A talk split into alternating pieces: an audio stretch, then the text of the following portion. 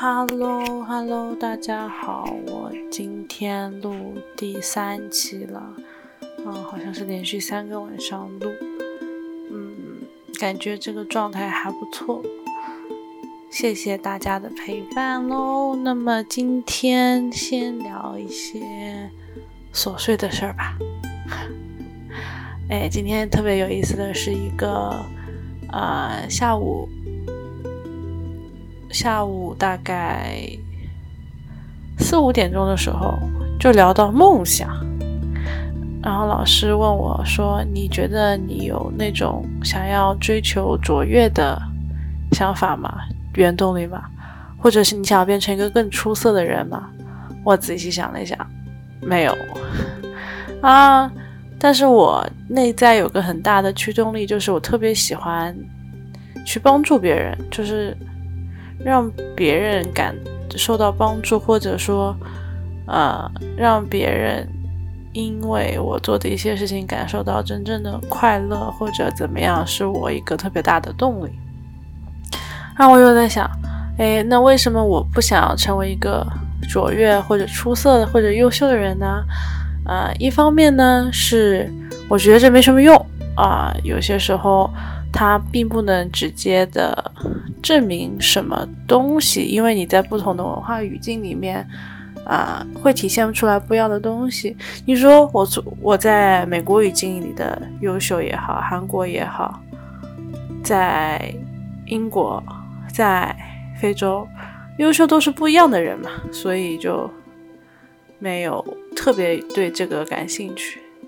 我更感兴趣的，在自我成长方面，其实是我会给自己一些要求，一一些品质上的东西，就是会问自己：哎，你今天有努力的往这些品质上去精进吗？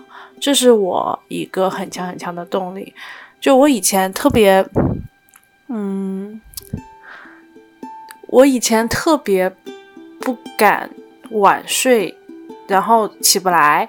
对我来说，这就是一个懒惰的人啊！我特别怕自己成为一个懒惰的人，然后后来就放开了。但其实我在今年就是在广州之前，我基本上都是每天七点准时醒的。然后现在就比较混乱了作息。Anyway，不重要，就是一个小插曲，觉得还蛮有意思的一个分享，就是呃，希望大家更好的了解我。我不知道，因为我也不知道谁会听啊，不管。谁会听啊？起码你现在知道我是一个怎么样的一方面的人吧，在此时此刻的一个切面。然后，哎呀，今天晚上开会，越聊越迷瞪，越聊越迷瞪，聊着聊着，忽然突突然会有种非常空虚无意义感，就 What the fuck am I doing here？然后又回来，抽身回来了，有观察到这个那个。情绪升级的时候，其实是一个比较焦灼的状态，有很强的对立感。But，嗯，就想跟大家说一下，其实人嘛，就是早上起来乐呵呵，晚上也有可能就是特别丧啊。我想着，那就再录一期东西，把这些所有的东西都放下，然后好好睡觉。这是录这期的目的。啊，好啦，那要聊一个特别特别重要的事情，就是环保。哎呀，你们知道吗？就是我以前没有那么在意环保这个议题的，我就是回国以后，哇，我的天呐，我我的那种环保的 sense 与日俱增，我都不知道为什么。我甚至有一段时间是啊。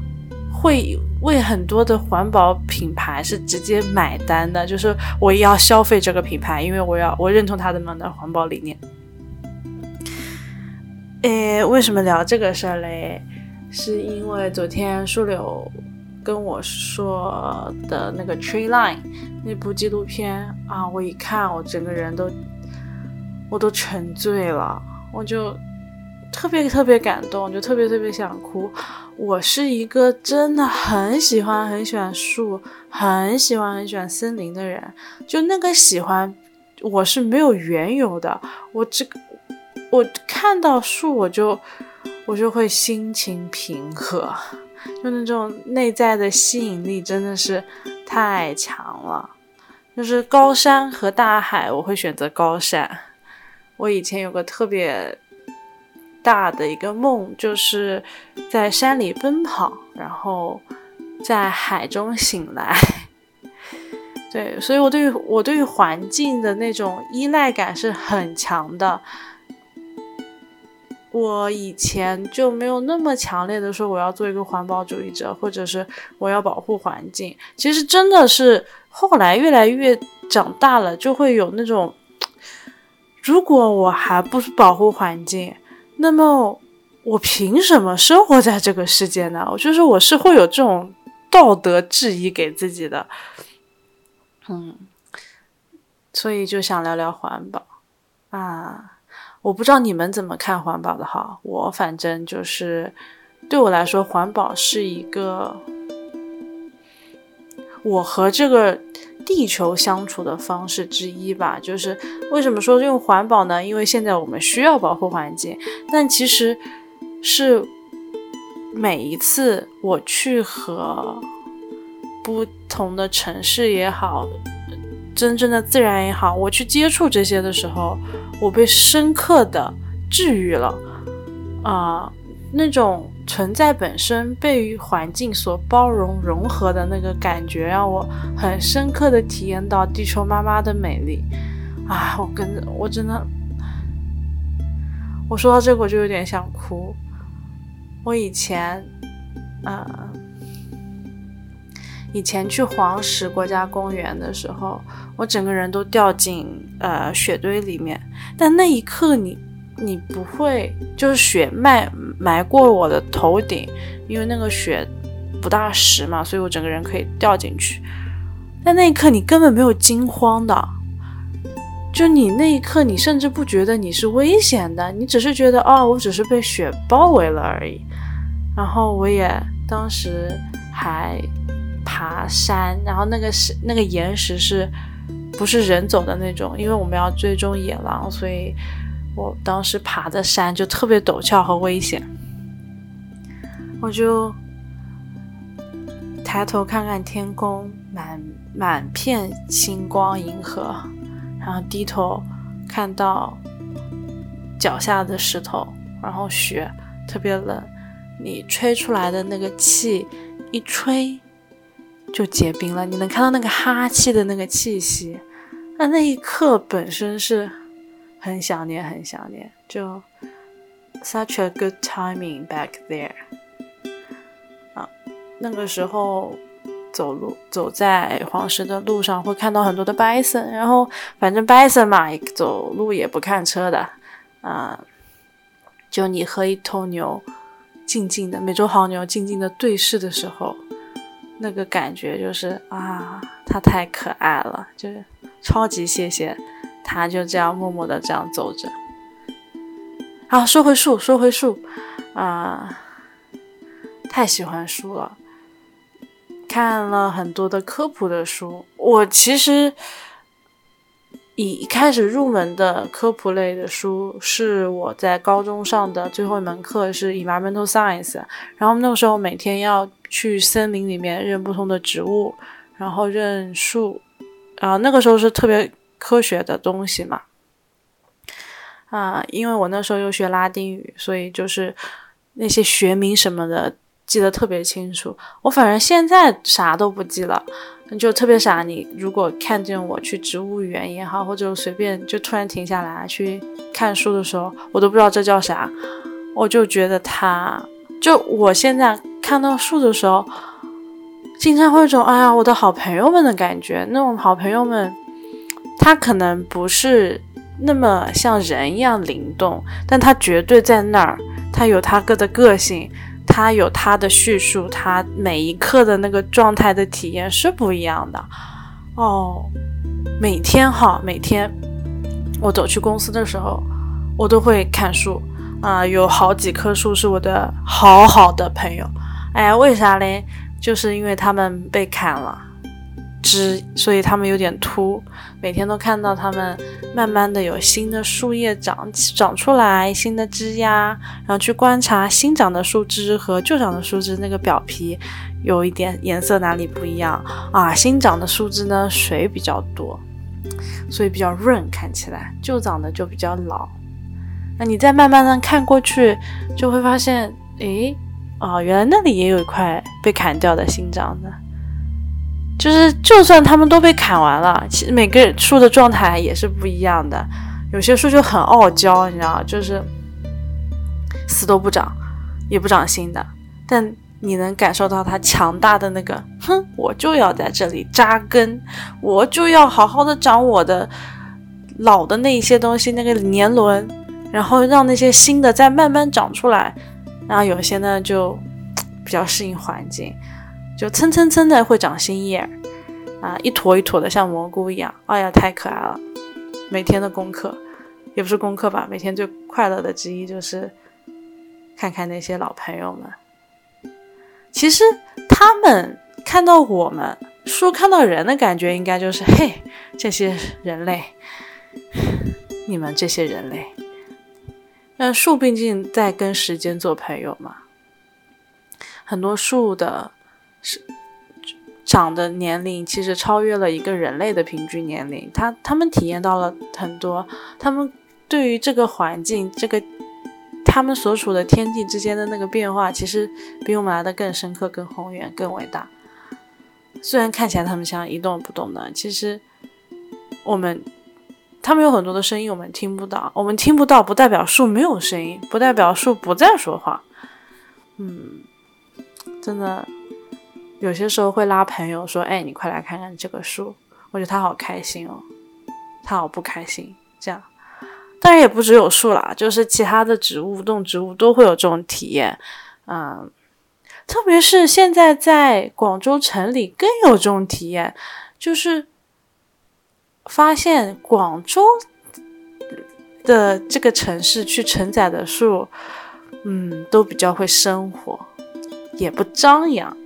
但是它就是接地气，所以它的根特别的扎的实，动不动动不动就能看到好多特别牛逼的树，就那种根枝很粗壮的，然后就很妖娆的展现自己的状态。这些树都是好朋友，就特别感谢他们。啊，好像跟环保的话题扯远了，唉。我不知道大家是什么样的生活环境哈，我以前是生活在城里的，然后真正亲近大自然是小时候玩泥巴，然后我就在农村玩泥巴，我从山上滚下来，但也不痛，因为土嘛，软的嘛，啊，有些也石头也不那么硬，所以就是顶多灰头土脸。就那个时候是知道，哎，你在自然生活里面。其实是被包裹着的，被养育着的。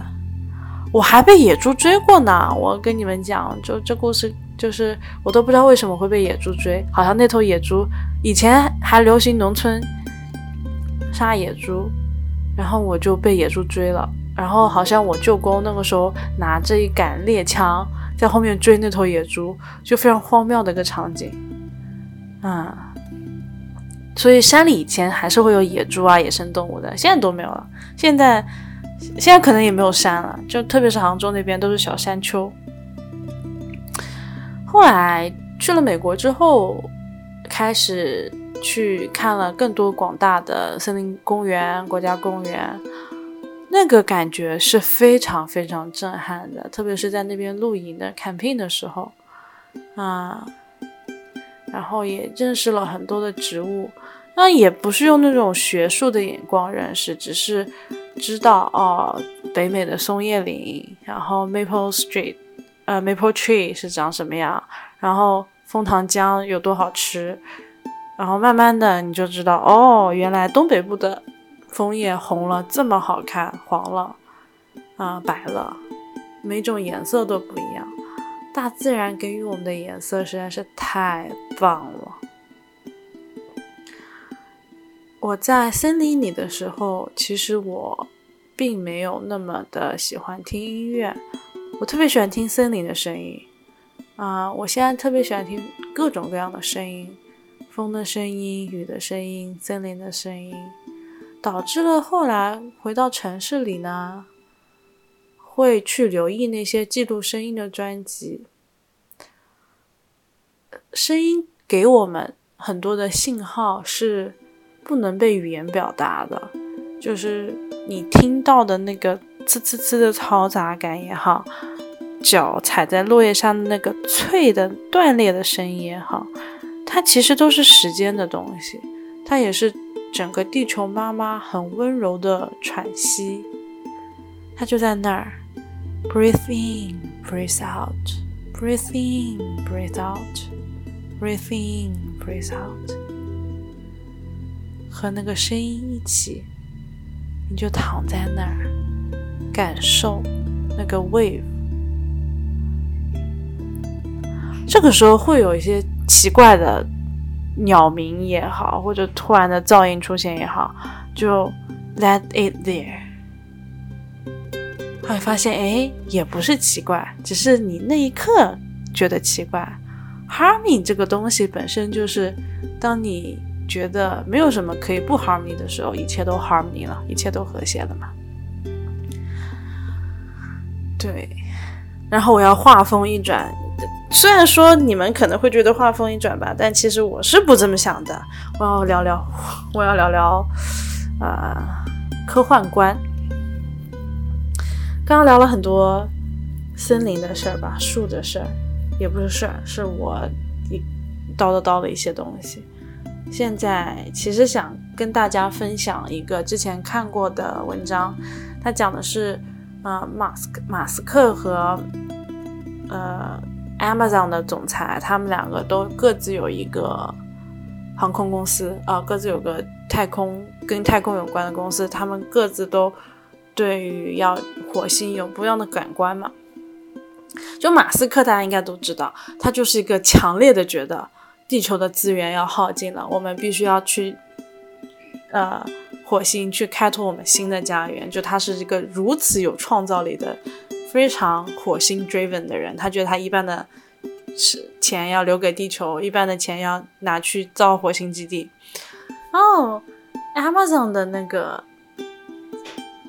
CEO 他其实就说了一句话嘛，他就说：“啊，你们都在，大家都在想着去火星去去探看新的世界，我是在想啊，我们地球还有什么机会？就。”那个感觉特别打穿我。我以前会是那种马斯克型人，就是我要去探索，我要去展现未知。但现在我意识到，对于地球本身的那种守望，这是你唯一的家园。你选择留在这儿，选择去极尽一切的，即使你开了一个公司是探索火星的，但目的其实是为了。帮助你更好的回到地球的时候，哦，那个感觉是非常非常治愈的。我现在真的就我有点想哭了。其实，我不知道你们有没有这种感觉。我是一个很容易被科幻的东西打动的到我心坎儿里的人。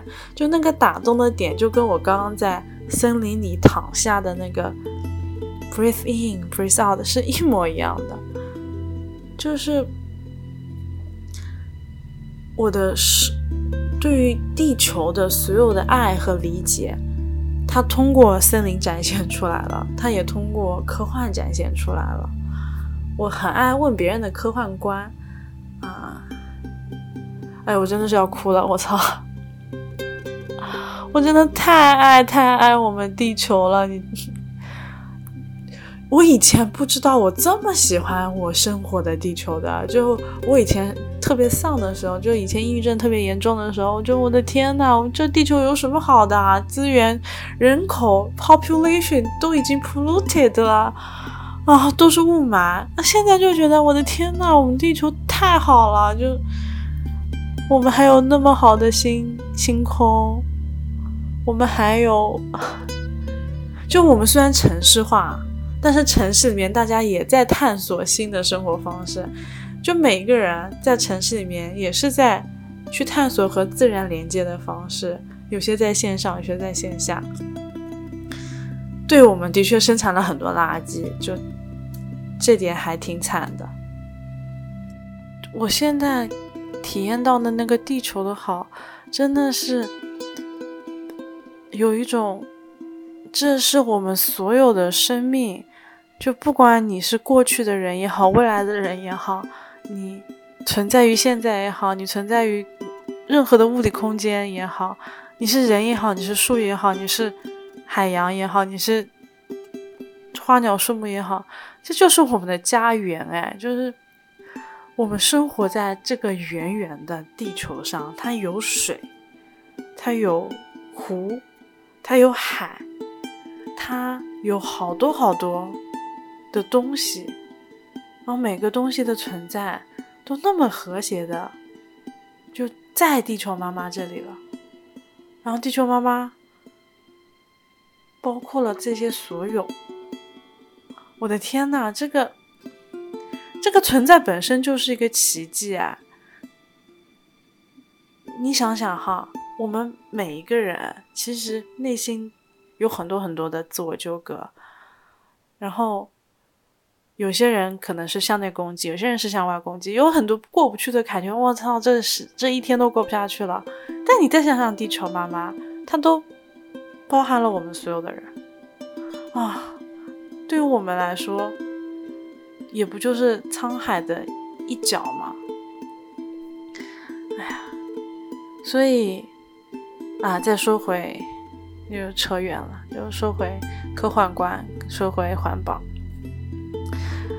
啊，再说回马斯克和嗯和贝索斯吧，还叫啥？就是这些对我来说其实是一样的，就是。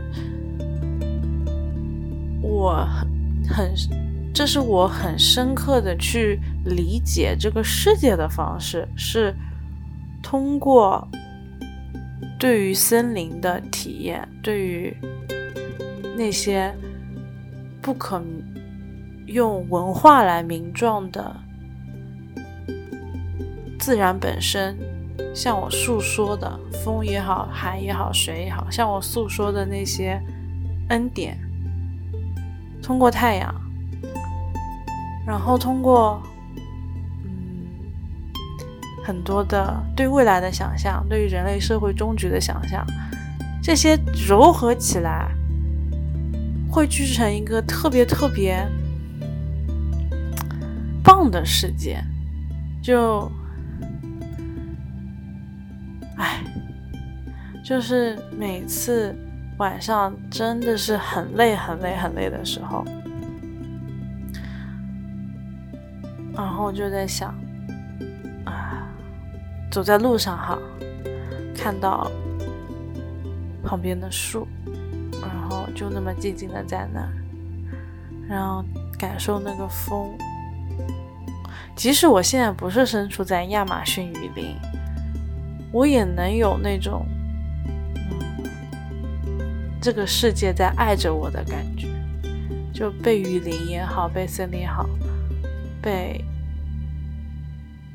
generally 的这个世界这个 being 在爱着我的感觉，然后那个感觉是个恩典。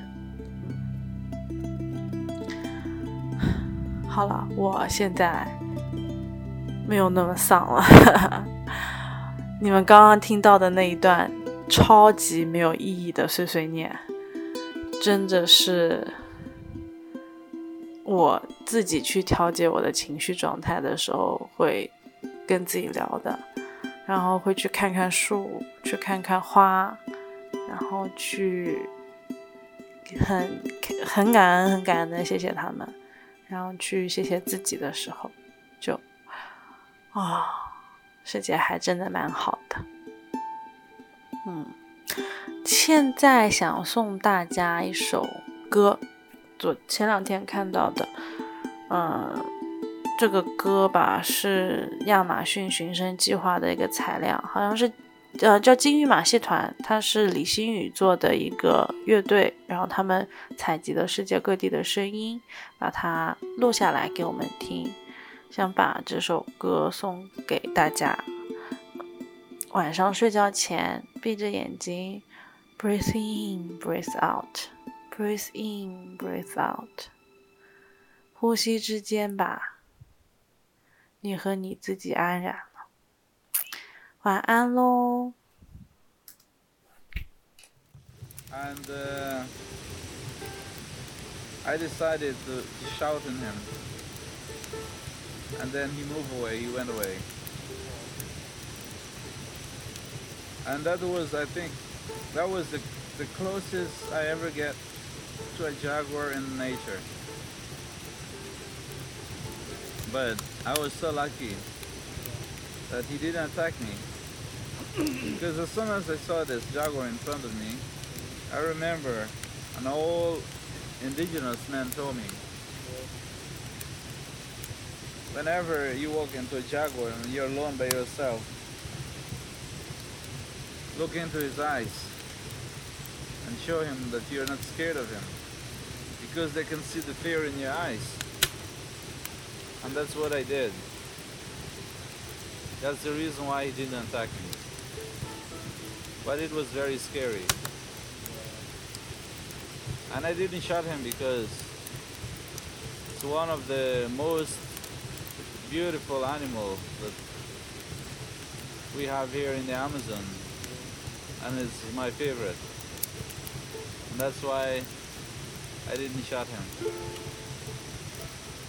After that I continue and get to my destiny. yeah.